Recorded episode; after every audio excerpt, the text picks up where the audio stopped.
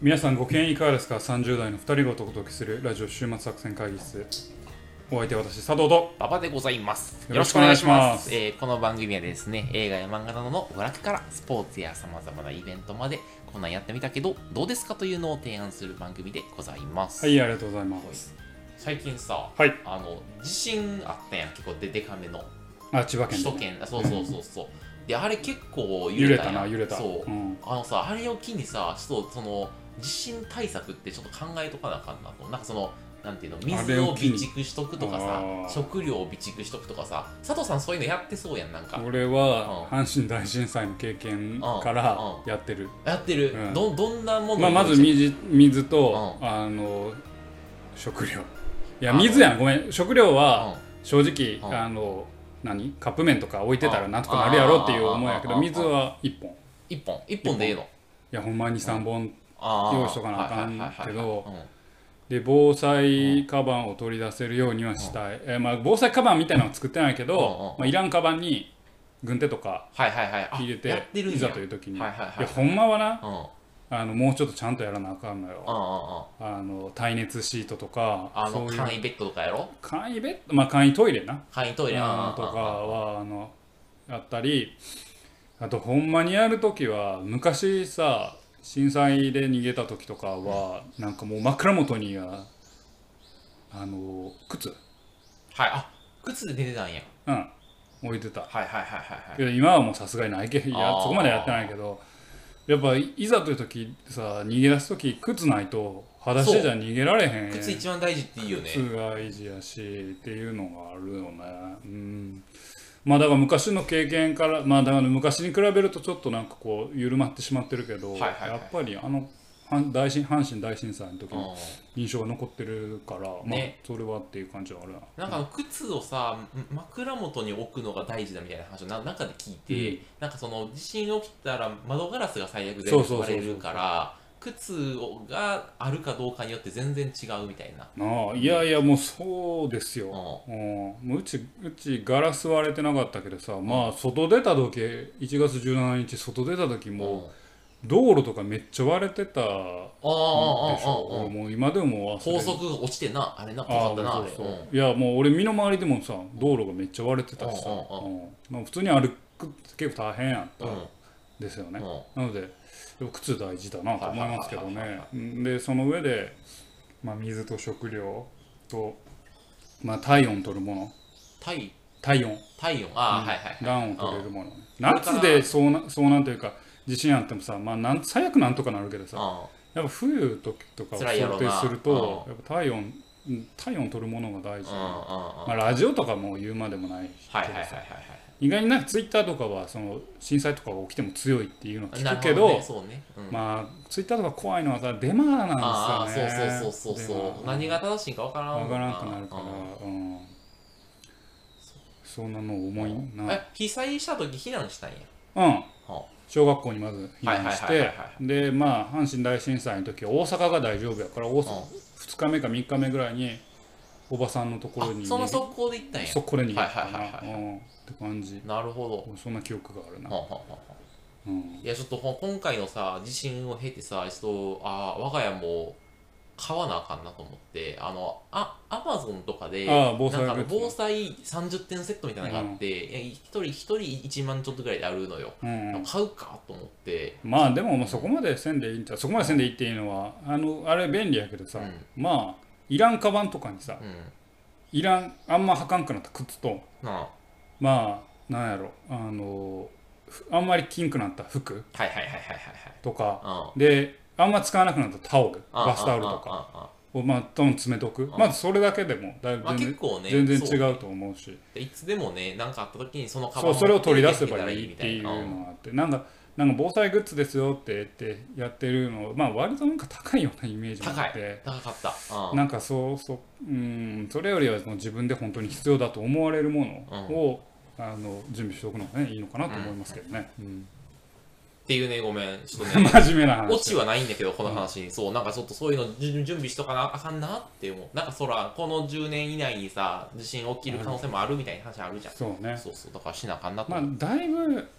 あれた耐震構造とかがねしっかりしてるから、うんあの崩壊する古いよっぽど古い家に住んでなかったら崩壊するってことはないやろうけど、はいはいはいはい。まあ、津波とかもね怖いでそうすしそうそうそちょっとその辺をね、はいハザードマップを見てちゃんと皆さんね、やるということで、う。ねはい。今日はお送りしてまいりまし真た面目な話から入りましたが、えーやっていきたいとやって思いきいたいとま思いす。ますさあ今日も会議を始めていこうと思いますが今日のテーマは何でしょうかはい、今回はですね、あの有名映画監督が作った最後の作品というのをテーマにですね、喋っていきたいなと最後の作品はい、まあ、あの才能あふれて数々の名作映画を生み出した監督が最後にどんな作品を作るああのそのシリーズ面白いねか、はいうんでそのクリエイターとしてそのか情報発信者としてのまあ終着点というか、あはいとはどういうものかみたいについて、まあちおょっおといいです喋りたいねなと情報発信者の終着点まあ、終わり引退、リリタイアみたいな、まあそれが本当に終着点として彼が考えたのか、まだ行く半ばで例えば亡くなってしまったりうんうんうんうんするのかもわかんないんそうでだすねけど、そうそうそうそう、うんうんみたいな話をしていきたい,、まあまあはい面白いでその議論をする上での取っかかりとして、まあ、今回はですねあのこれまでいろんな名作映画を生み出してきた、いえー押井守監督をですね、例に挙げたいなとお押井守監督まだいろいろ撮ってるんじゃないの押井守監督はですねまああのですね2008年,、えー8年かな、の今今日紹介するんですけど「スカイクロラ」っていう映画長編アニメーション映画があるんですけど、それ以来長編アニメーション映画撮ってないですねああアニメを撮ってないとアニメ撮ってないいしまあ実写もでもそれが最後やいや実写なんかね撮って多分映画化されてないっていうのがねあったはあるずなんですよねははいいははいい、まあでもまあまあアニメとしてはそういうことそう、だだからもう本当だ12、3年出てないですね。はい。うんで、あの、まあ、ちょっと皆さんにお伝えをしておくと、まあ、光学機動隊とかですね、あの、機動警察パトレイバーみたいな、はいまあ、そういうそのあアニメ監督の巨匠でして、まあ、今言ったようにあのアニメだけではなく、えっと、アバロンとかかな、有名どころは、そういうなんか、あの、あ実写映画の制作も手掛けたりしているのが、あれ星野なんか俺気になってきてんけどさうん俺今期さうんちょっと見ててんけどさうん押井守あうん押井守さんアニメのテレビアニメの監督やってなかったっ けおいおい、それするとちょっと、あの、話変わってくるというか。いやいやいや、いやいや、なんか、あれ、俺、今あそう期、ななんんか血を集めるアニメ見てた記憶が。 あ、ほんまに。だって、押井押井守押井守監監督督でう、んあ、全然おもんなくて、おもんないんや途中で諦めちゃったんやけど、ほんなら大よかっ丈夫かこの話 た。。ほんならよかった。あの、あ思んなかったらよかった。ブラッド、ブラッドラブ。ブラッドラブ、そうそうそう。押井守が総監督。えー、そうそう、これ全然面白くなかおっもんなかったんやろおんもんなかったんやろ、じゃあ、そういうことでた。いや、分かった。分かった。じゃあ、最終作、まあ、一応映画としてっていう ことでそうそういうことにしてくださいははいい。そうしましょちなうみに佐か。藤さん、パトレイバーは見たことあるパんでトすかレイバーは見ましたはい見ね。ました。はパトレイバーってほら、あの、ワあンだけのね、あ、2いいよ。い。あ、そうなんですうか。ん。はいで、あの、なんか、踊る大捜査線とかに大きな影響を与えた作品であって、はいあの、我々大好きな、あの、えーサイコパスにもですね、あの、強い影響を与えた作品といい言われてる作品でございますので、ぜひ、最高です見。ていただけると思いますが、はい、でそんな押井守監督が現時点で最後にちょっと撮った長編アニメーション映画である「スカイスカイクロラ」というですね作品がありまして、今日はその作品の紹介をしながら、まあ、今さっき言ったようなククリエイターとか情報発信者としての,、まあ、あのあの終着点とはみたいな話をしていきたいなと思っています。はいはい、なんか「キマイラ」っていうのを監督してるけど公開日未定になってますけどあアニメ映画、アニメ映画そうなんや。あ、今じゃ一応まだ作り続けようとしてるので。うんかもしれない、はいはいじゃあ最後じゃないですねまあ、でももう13年やってるけどね。だからまあ、もう、今のところ13年やってると いう。まあ、いろんまなあまあちょっと苦しいけど、まあそうしましょうか、うんそうしときまいしょやう、もしかしたらまだ語るべき内容があるのかもしれない。はいはいだからも、もしかしたらまだ終着点じゃなないいかかももししれれなないいけど、今、今の時点では終着点はいということで、はい。じゃあ、ここからはですね、あのスカイクロラという映画の、えー、と概要について紹はい介はをしていきたいなと思いますが、ちなみにですね、佐藤さん、スカイクロラという作品は見たことはいや知ってるんですけど見たことはないですね、はいはいはいなんか青白い少年うんが飛行機乗ってるイメージ がありますけそう、ど飛行機に乗る映画なんですけど、ちょっとあのですね、地味なんですよ、この映画。ははいいはいで、この作品ですね、あの、え2008年公開なんですけど、あの原作小説がありまして、はいはいはいえっ、と、えー森博さんっていう小森説家博さのん方、はいはい、あの、すべてが F になるとかですかね、はいはいみたいなことを書いてる有名な人が、なんかそのスカイクロラシリーズっていうあの小説を書いてて、はいそれの、まあ、一作を映画化したのはが、このスカイクロラでございます。はいはい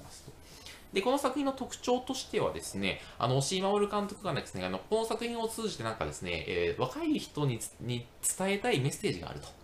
伝えたいメッセージがはい、伝えたいことがあるんだうんって言って作ったものですと。はいはいで、なんかどうやら映画制作する前に、なんか20年ぶりぐらいに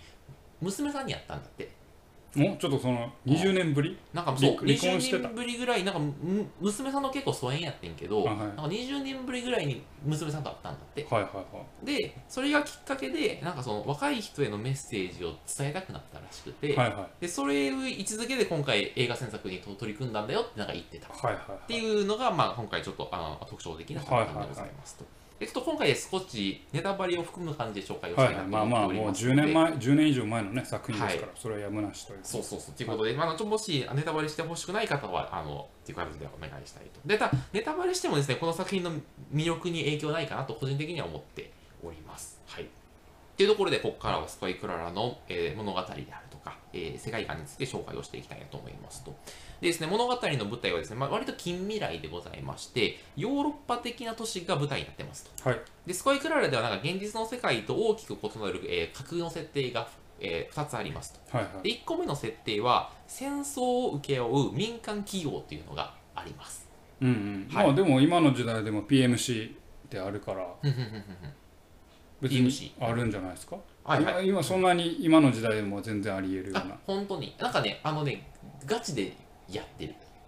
いやガチガチガ戦チいをガチまあまあまあそれがねエンタメというかショーになってるみたいな感じあ勝利なんですそうねなんかねその人間が戦争の痛みを忘れないようにしたりとかそのい生きていることを実感するためのあの、うんショーとしての戦争みたいなのを展開していると、でそういう企業が成立している話ですと、はいはいでそこで雇われている従業員戦争請負企業でや雇われている従業員は自分たちが将としての戦争をしていることを知らなくて戦争に勝つためにすごい必死に取り組んでいると。はいはいえんけどそのまあ2つの陣営がいてそのえーやり合ってるんだみはたいいはない戦いですと。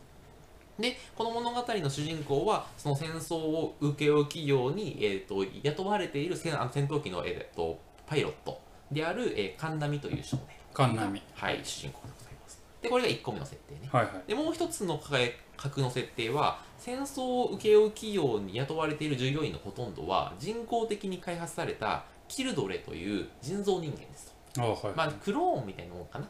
で、キルドレはですね、思春期以降に成長が止まってしまいまして、はいはい18歳ぐらいの姿で殺されない限り永遠に生き続けると。はいいうはいあとあの性質を持ってます、はいなんで、まああの、永遠に終わりのない章としての戦争をつ続けることができてしまうというのはいはいはがキルドレですと、なるほどはいでただもしキルドレが死んでしまったとしても同じような性格持ってて同じような容姿を持ったキキルドレをですね再生産することができはいはますと、いはいだから死んでしまったらまたあ新しく同じようなやつが人員として補充されると、なるほどねなのでそそいつはもう永遠に戦い続けないといけないとはいはい成長もしないし死んだとしても次のクローンみたいなのが出てくるから永遠に温め続けるみたいなんかちょっと話の後で出てくるんかもしれんけどはい「押し守るあ」あという言葉を聞くあとあビューティフルドロドリーマー感ながああすごそうくね感じますそうねねビューティフルドリームはちょっと感じるねはいはいいいですねビュービューティフルドリームはどっかで紹介してねなんかねあしましたしはいましたはいまあそんな感じのあの話でございますと。で、こんな感じでその戦争請合会社とキルドレという存在によって、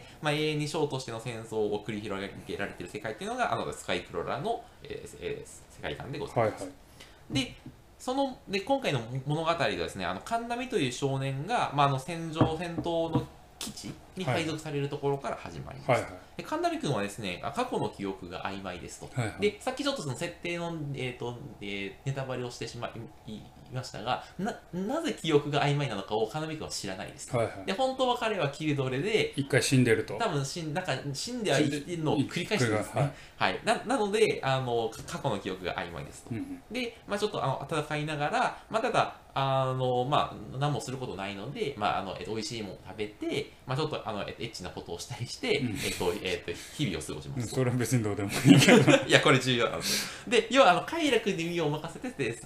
過ごすんですね。はいはいで、そうこうしているうちにあの司令官ですね、うんそのまあつまり、えー上司である、えっと、草薙さんっていう上司がいますと。で、この草薙さんもき、えーキルドレなんですけど、元子じゃないんや元子じゃないんですよ。うんうん草薙水素っていうんですよ。はい大体一緒や名ななんか元素的なところでなんかちょっとね、あの、あ のちょっと匂いを意識させる感じだよねそうで、そのですね、草薙さんと恋仲になります。はいはいはい。で、だ草薙さんもあの大人になれず、永遠に戦い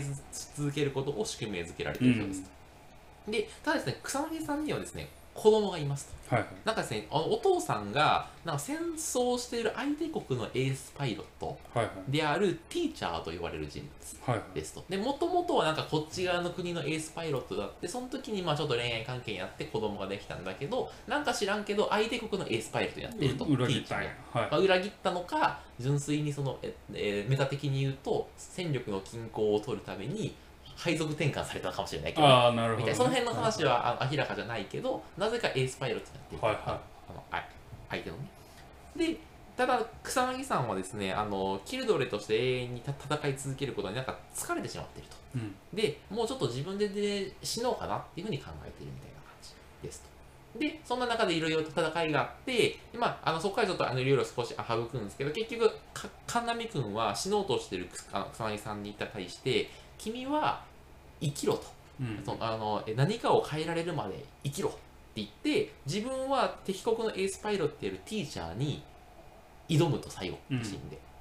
でただ神鍋君はティーチャーにい挑む時にすごいその、えっと名台詞を話すんですねでこれが押井守監督が、えー若者に言いたかった伝えたいメッセージだって言ってるんだけど、なんかね言うのはいつも通る道でも違うところを踏んで歩くことができるとうんであのいいつも通る道だからって景色は同じではないと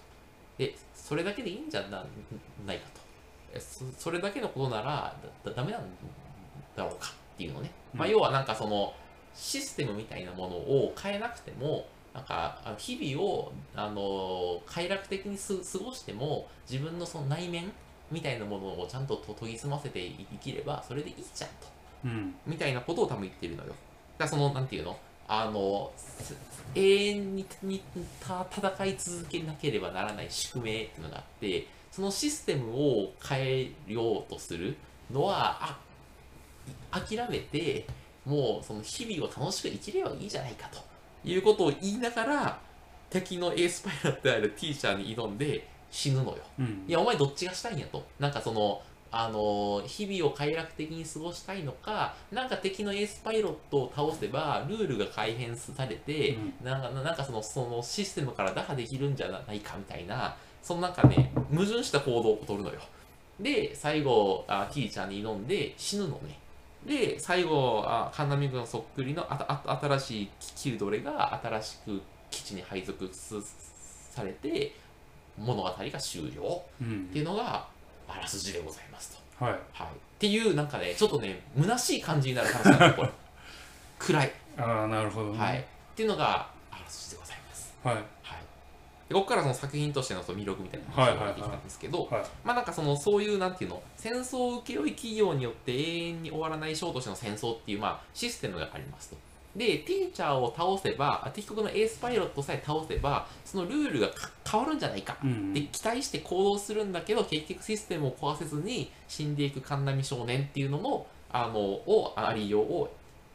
描くと。うんで多分だけど神波少年は我々現代人のメタファーだと。うんでさらに押井監督本人ののえっとえーメタファーでもあるなと思はいいはまいす。はいで俺らもさななせっかくこの世に生を受けたからにはなんかそのな何かを出そうとしてさなんか自分の自分が信じる形になんかその、えー世の中の仕組みを変えたいとかさ何らかのその、えっとえー、ニームを残そうとししたいじゃないうんでなんかそうして行動するんだけどほとんどの行動ってさ何年か何らかのシステムを打破できずに失敗に終わるでそのそれを永遠にずっと繰り返すじゃないみたいな話がありますと多分押井監督もなんかあの映像制作とか映画制作を通じてあいろんな多分ねあ世の中を変えようと多分あの人行動してきた人だと思うのね、うんはいはいでなんかでただそれらシステムを打破することが多分できなかったって思ってるんだと思うんですね、うん多分光学機動隊とかパトレイバーとかってさ明らかにその世の中をかか変えようという意図があるじゃないうんなんかそのメッセージがあってなんか映像表現見てあこの映画お面白かったなではなくてなんかその実際にこの映像表現を通じて世の中がこう自分の思うようにその変わるんじゃないかっていうのを期待した多分だった、えっと出したのよきっと。うんなんだけど、変わらなかったっていう、多分なんかね、絶望がああるんじゃないかって思ってますと。はいはいで、そこに対する処方箋として、最後のシーンで、かかんなみ少年は、その、変わり映えのしない日常であっても、まあ、でなあのその何かを自分がシステムをかか変えることができなくなっても、あ自分のその、なんていうのその、えー内的な感性を研ぎ澄ませて、まああ、日々を楽しく生きればいいいいじゃんみたいな。はいはっていうのをそういうその新しい生き方を提唱するするとみたいなのが多分押井監督のそのハモナイのメッセージだといはいはいなんだけど神波少年は押井守監督の分身でもああるのでなんか日常を楽しく生きるんではなくてなんか何かが変わることを期待してティーチャーを倒そうとして出撃してしまうとうんだから何かをなすことをに対して絶望してるんだけどそれでも諦めきれずに犯人が突撃して最後死,、うんぬっていうやつなの ねだから矛盾がありそこになんかその魅力があるなって思ってますそこだか なるほどはいはらそのシステムなんてだだ打破しようとせずに内的な感性を研ぎ澄ませてた楽しく生きようってメッセージを残した瞬間にシステムを打破できないと知っていながらティーチャーを倒そうとしていくみたいないうでここになんかねそのか葛藤みたいなのがあると思っててなんかねなんか内面に引きこもってて楽しくセックスをしていければいいじゃんって言いたいんだけどなんかなんていうの大体失敗して絶望するんだけどそそれでもシステムを打破しようとその生きる生きようと例えば神田美君はく草薙さんに「君は生きろ」とそう何かを変えるまでいい生きろって言って自分はあのなんかみたいなっていうなんかその辺のねなんかどどっちやねんっていうのがすごいあるのよはいはでい多分押井守監督の中でもどっちが正しいのかわからないまま作ったと思うのねはいはいかなんかこうだって思って作ってたけど作ってるうちにあれ本当かって思って結局なんか悩んだまま最後答えがあの答えというかす作品ができてしまったのがこの作品のうん魅力でありもやもやするポイントなんじゃないかなって思 うもやもやする話になったもやもやする話だねあこれなるほどはいはいという作品なんですけどどうでしょうか、いや、えー僕は今思ってたのは、はいビューティフルドリーマーとの比較の部分をちょっと思いましたはははねは。なんかあのビューティフルドリーマーって、この何なんかこう楽しい協力的に生きる人たちをちょっとバカにしたとはいいうはいはいか、はいはいそういう作品のメッセージだと思うんですよね。うんうんでそこから抜け出せよバカ野郎と。ああああいうところだと思うんですよ。でその何年後かに出たそのスカイクローラーが、まあ、そのある種享楽的な世界を、まあ、肯定しつつも、肯定というか、まあ、そこでは抜け出せないよねっていうところは認めつつも、まあ、あなたの考察が正しいとすれああばねああの認めつつもじゃあどう生きるのっていう再定義をしたっていうのはその,、まあ、その監督という目線で見るのならば、あある種その今までのメッセージ性っていうのが年を経て変わってきたんだろうなっていうその発露として、ああえー伺い知ることができるのかなというふうな思いを抱きました。はいはいはいはいはいそのビューティフルドリームあれだよねそのえ高橋留美子的な世界をあの否否定定するしてっていうてねなんかその女の子にモテてみたいなそうそういうなんかその幻想的な、うまあ、仮想世界、うん仮想じゃないけど、まあ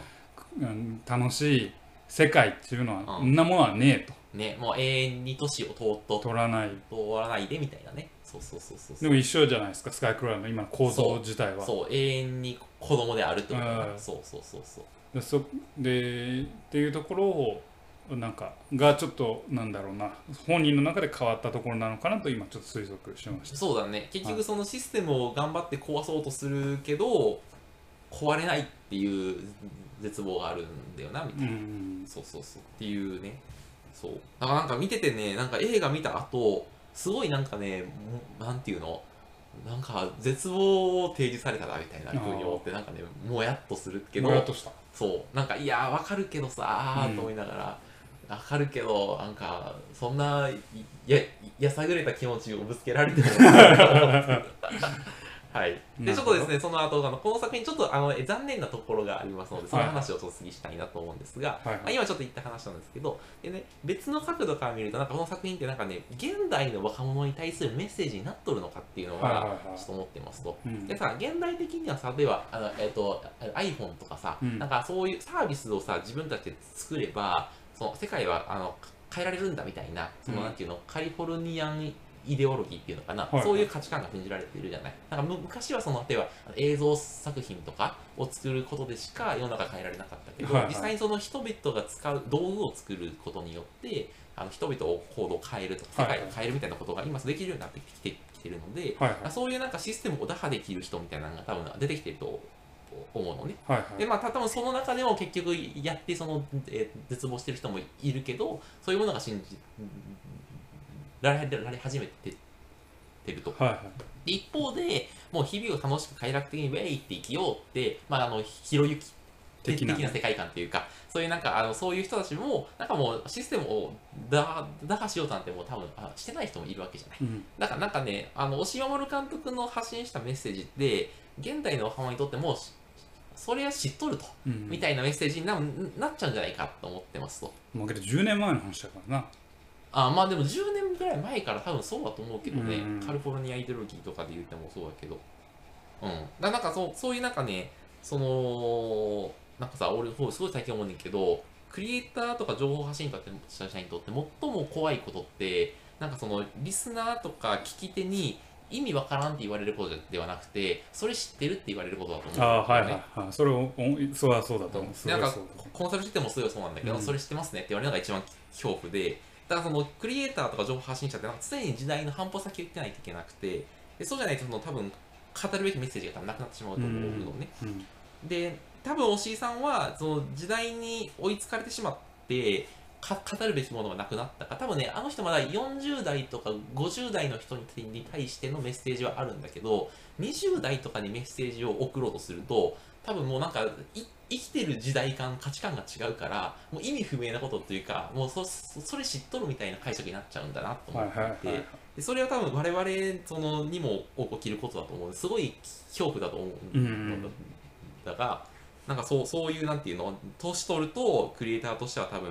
死ぬなっていう のをいやいやいやそうあれを見ながら俺もそういうことそうね。いやいや、それはもう本当おっしゃる通りだと思いますよ。あの、既視感という言葉は非常に怖いですし、うんうん自分も、あ、どっかで見たな、この作品ってなる時に、うん、うんはいなんかこう、エンタメとして、うってなるよね。はいはいうん。だかそうらそ、そうね。かといってさ、突飛なものをやるっていうのも違うとは思うんだよね。はいはいはいはいはいうん。なんか、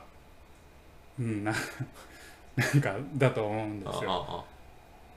あらそこあああのなんていうの時代のさ半歩先っていうのが大事だと思ってるそうねあさ3歩ぐらい行っちゃうとさ意味わかんないじゃんうんだからそうその辺が難しいなと思うだからそのそういうククリエイターとしてのその寿命みたいなもはいはいのはい。があるのかなだからもしだから押井監督が今作ってるさなんだっけあの次作ってるキーキーから始まるやつなんか言ってたやんさっきああ、なんだったなんだっけなんか言ってたやつ、うんあれがなんかそののなんていうのどういうものかはすごい興味がある、うんなんか何かをキマイラキマイラか、うんあ取り戻してんなんかだけど押井守監督自身がアップデートされて、うん何らかいけるようになるのかそれともその40代50代とかの層に対してのメッセージになってしししまうのか、はいはいみたいなのはなんかちょっと興興味があるというか人間アップデートできるのかなみうんうたいんな、うんそうねはだい、けどあのアニメはあんま面白くはなかったけ どブラドラブそはれはそうなんや、うんそうかまあどうでもいいんだけど なるほどわかりました、というのは今日のお話ですねはいあんま広がらへんかったなあいやいやいやいやいやいやいやあのよくわかりますよはいはいはいはいうんあのまあ2個だけ思いましたねはいはいはいなんですかあのクリエイターで、うん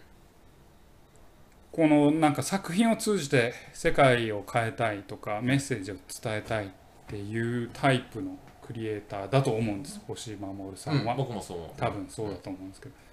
でもまあ多分それだけじゃないじゃないですかクリエイターは、もっとあのなんだろうな世間にまあ言い方ちょっと悪く言うと、うんこびて、うんこういうの好きなんでしょはいはいはいはいはいなんかその型通りにしっかりやるみたいなクリエイターだってあ俺もそれも全然いいと思うしあなんだけどあのまあその価値観とかメッセージを売りにしてる人が遅れたらうんアウトだなってあーそうだね思ったっていうのが一個そうとだねうんあなたの言葉は彼らはねもう一個は全然あれなん関係ない話なんですけどあの一歩先をって言ったじゃないですかであの想像の斜め上を行くみたいなそういうことが大事だと思うんですけど、あの想像の斜め上を行くってうん、富樫さん、富樫先生が作った言葉って知ってた。知らんかった何それそうなのそうなんです。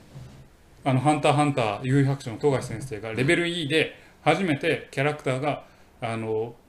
あの王子はうん想像の斜め上を行くっていうはいはいはいはい言葉を使ってからへー使われるようになったっていうのを全然関係ないけど思い出した。本当に全然関係ないけど、それはそうなんや。全然関係ないけどね、はいはいはい。うんっていうのを思い出した、ね。うんあでもな斜め上はた正しいとね、上じゃなくて下じゃなくてね、な斜め上っていうのはいいよね。うん、そういうこと、はいそれだけ。はい。はい、はい、あでもその1個目に言ってくれた、えー、なあ何だっけあのあクリエイターの種類みたいな。あそうそうそう、だからそれはでもそうだななんか俺はどうしてもさそのなんてメッセージ性を期待してしまうんだよクリエイターになんかそのこびた映画を作られるとさ、うんなんかちょっとそうイラッとしてしまうのややけどだからそういうなその市場もあるあるからなうんまあでも分かんないよ、俺もクリエイターではないから何とも言えないけど、やっぱお個人が作る理由ってさこうなんかいたけだかにさこういうメッセージを伝えたいって人がどれほどいるのかなと思う、はいはいはいはい俺はね、まあ、このラジオ発信とかで思うことは、うん少しでもなんかこう感情をある種の感情を抱いてほしいっていうふんふんふん思いがあったりするほうほうほわけですようね。このラジオを聞いてとか、ある作品を読んで、なんかこういう感情を持ってくれたら、うんこの作品で成功だろうな、はいはいはみいはたいいはないそういうところがあったりするんですよ、なるほどだからそのなんだろうなクリエイターがなんか俺はこのメッセージ伝えるんだっていうこうなんかこういやいやそんな大きいことばっかりを考えてるのかなみたいなうんうんうんそのひょっとしたら押井守さんもひょっとしたらね、うんいやわかんないよ、俺も全く知らんけど、世間のマスに対して届ける映画ではなくて、うん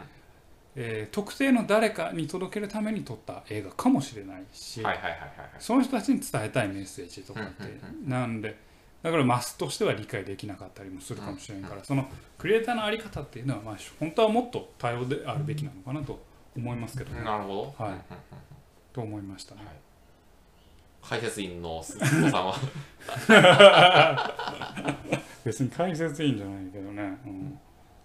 はい、はいというわけではいよろしいでしょうか、はいでもこのシリーズ僕いいと思いますあ本当ですか、うん、さあスリーのといろんなクリエイターの最後の作品を、はいはいはいはいはいまあ、もっと言うのは比較の視点という意味では、最初の作品と最後の作品を比較して、あーはいはいはいやっぱりあの分析は比較から始まりますからあーかっこいい比ね較してはい見ていくと、うんそのクリエイター像、うん何を届けたかったのかこの人がどういう人なのかっていうのがより分かってきて楽しいと思うのあーでどういう変遷かだよね変遷感そういうのを見ていくと、まあ、すごくねあの、はいはいはい奥行きのある、えーお話になるのかそうだなねというふうに思いましたね。なので誰がいいかなまあ、誰でもいいです。誰でもいいはい巨匠と言われる人やったらまあ、マエストロと呼ばれる人だと ななんで英語にしたいイタリア語かな。あでもわかるよはい はい、というわけでお送りしてまいりましたのは、えーまあ、巨匠の、まあ、一応最後の作品というテーマで、はい今回は、えー、押井守監督の、えー映画「スカイクローラー」はを取り上げました、皆さんもぜひ見てみてはいかがでしょうか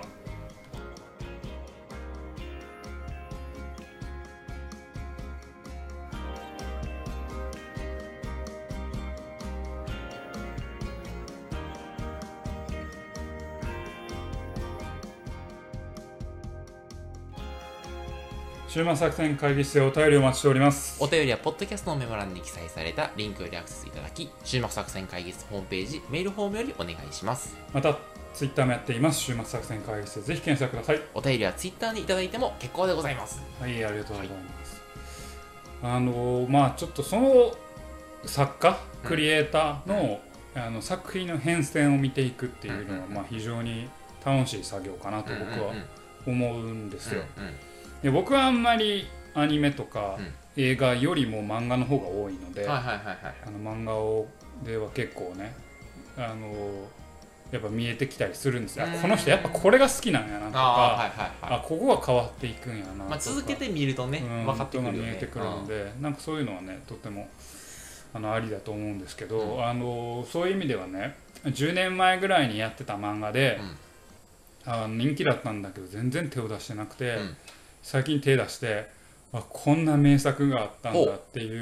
うのがあってですね、うん漫画なんですけははははど、まあ、本編でちょっと取り上げるのはあれなんで、んちょっと取り上げあの取り上げても全然いいんですけど、うん今あの石黒正和先生の「天外大魔教」っていう、知らんわ。あのま、漫画があるんですよ今これやってるやつ、ほうほうで、えーそれをたまたま手に取って、うんあ面白いなと思ってたんですよね、ほうほうほうそしたらあの石黒先生はあ天外大天国大魔教なんですけど、うんうんて石黒先生はあの「それでも街は回っている」ってあい知っうてるそれ。うん漫画読んでた漫画っていうかアニメ見たことあアるニメもやってたんですけど、漫画があって、うんでその漫画をあ一郎先生の作品って面白いんやなと思って、うんあこれ昔ヒットしたんで読んでみようと思って、うんうんうんちょっと伝えで借りて読んでるんですけど、ど進行中で、うんめっちゃ面白いあそうなんめっちゃ面白くへて、ーうんえーそういう意味ではなぜちょっとこの作品を取り上げたかっていうと、ちょっとビューティフルドリーマーにあそういうつながるようなはいはいはいはいちょっとお話でもあるんですよねああーるある種のテーマはあが。はあはあはあでちょっとあ面白いなと思って意図的に作品の漫画読んでると時系列バラバラにしてるんですよ。はあはあはあはあはあなるほどうんでそれがその「それでも街は回っている」にちょっと最終的に回収されていくというあこおの前様のおが前の好きなやつや最結後タイトル構にたまらんなと思ってはいはいはいはいちょっとで一つ一つのエピソード一つエピソードは結構ギャグ漫画っぽいテイストはであはまあそのエピソードもまあちょっとちょっとドラえもんというか、うっぽいお話あはあおーおーなるほど語り口でまあ、げまあ、げ面白いもうそれをもうちょっと高年齢層に見るとあ面白いんやけどああところどころあの世にも奇妙な物語感もあありーのあこんな作品が眠ってたんやとえー思って俺が求めてるのはやっぱこういう系だなある種のゴールとしてねははは求めてるのはこういう系だなっていうおーなんかちょっと不思議な感あー覚好きなねメタフィクションンみたいなちょっととこういう不思議な感覚を持たせられるでかつテーマがあるちょっとそれでも街を回っていればぜひね読んでいただきたいもう古い作品ですからね10年前の2010年とかの作あ品ーですよ、そうかまあでも確かにめちゃ面白いな、へーめちゃおもろい最近はその、えっと、い石黒さんがちょっと注目の作家そうね天国大魔教も面白いし、うん、それ今やってる漫画これは今やってる、はいはいはい、はいうんなるほどなんか2つの世界のお話なんだけど、ううんんうんでもそれでも街を回っているの方がなんか俺は今ちょっと面白いななるとほ思どっねてますねうんだからこう見逃してきた面白い漫画、まあ、映画アニメって結構いろいろあると思うので確かにそれをねなんかある種のあこの漫画家面白いなこの監督面白いなこの脚本家面白いなってなった時にこう掘り下げていくと、うんなんかやっぱりなんか見えてくるものがあったりするのかなとうんうん思いますうんね。ねうん、なんかそういうさ昔なんかなんていうの知らない漫画家なんか集英社とかで書いてないけど、うん実はおおおもろい漫画って多分あるんやろなきっとなまあまあそれはね、うんいっぱいありますよ。うん年齢的に、まああなたはもう集英社しか読まへんかなんで集英社ら。あな俺そたんな集英社の回しもんやから。 違うよあんた集英社か講談社か小学館やろ。サンデーかかまかそばかじまかあジャンプかもうちょっと読んでるよないるほろどいろそうそうそうそうはいまあまあそういうね、あの、まあある種の人、作、クリエイターっていう観点から物語を掘り下げていくと、うなんかそういう出会いもね、あったりすると思うのん、で、そうだね確かにあの、終末作戦会議を通じてね、そういう出会いをしていただけると、この作品のやる意味っていうのがね、確かに、あの我々の意味ですよ、それが。おアイデンティティですよ。かんあの人軸で行くとそうそうそう。お急に出てきたねいやいやあれ人人軸というかなんかあのお土産を持って帰ってもらうっていうのはあー多分コンセプト、そうだね確かに、はい30代のあなたに向けてあなたですよあなた聞いてるあなたにはい、急に客いじりし始めた